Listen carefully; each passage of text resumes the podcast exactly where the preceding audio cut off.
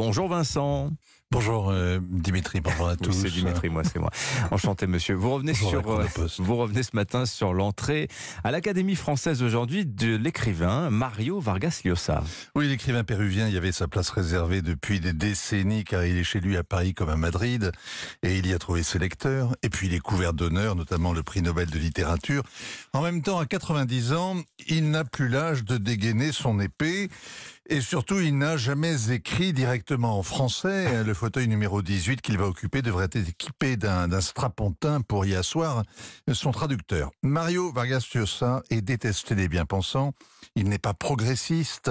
Il pousse l'anticonformisme jusqu'à inviter à son couronnement académique Juan Carlos, le roi honoraire et déshonoré qui vit relégué aux Émirats. Il n'est sorti de son château de sable que pour assister à l'enterrement euh, de ses cousins, la reine Elisabeth ou le roi Constantin de Grèce. Juan Carlos, au milieu des immortels, tout à l'heure, c'est une histoire à la Vargas Llosa. Mm.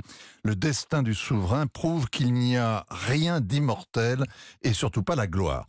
Avec la présence de ces deux hidalgos sur les bords de la Seine, tout comme en aval, la grande expo qui ouvre au musée du Quai Branly autour du Sénégalais Léopold Sédar Senghor, on pourrait croire que Paris est une capitale universelle de la culture, que la France exerce un soft power, qu'elle, ce qu'elle a fait pendant des siècles avant que le mot soit inventé. Oui, la France, mère des arts, des armes et des lois, hein, comme on dit. 500 ans après, Joachim Dubélène dirait plus cela. Pour les arts, la culture, la langue, la haine de soi continue ses ravages. Ce n'est pas un hasard si trois pays francophones ont rejoint cette année le Commonwealth dans la rivalité avec les anglo-saxons. Game is over. Pour les armes, la guerre d'Ukraine met cruellement à jour l'état de notre défense. Pour que Zelensky fasse escale hier soir à l'Elysée, il fallait que le président soit épaulé du chancelier Scholz et les seuls matériels à lui livrer sont prélevés dans des régiments qui crient déjà misère. Les expéditions de police en Afrique ont masqué notre affaissement. Quant à la France mère des lois, mais il suffit de voir ce que font les cours européennes avec une régularité implacable qui désavoue les tribunaux français.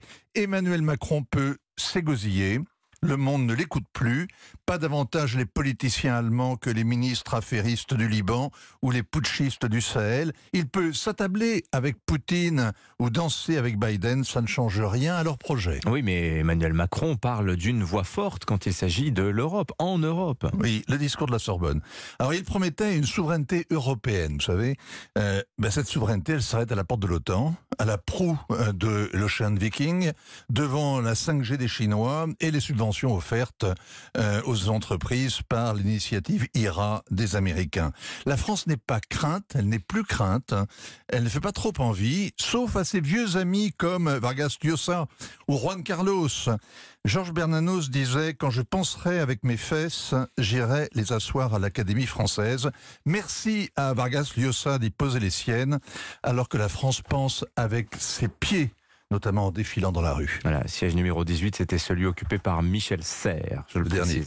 Merci Vincent Hervois, signature Europe, 7h46.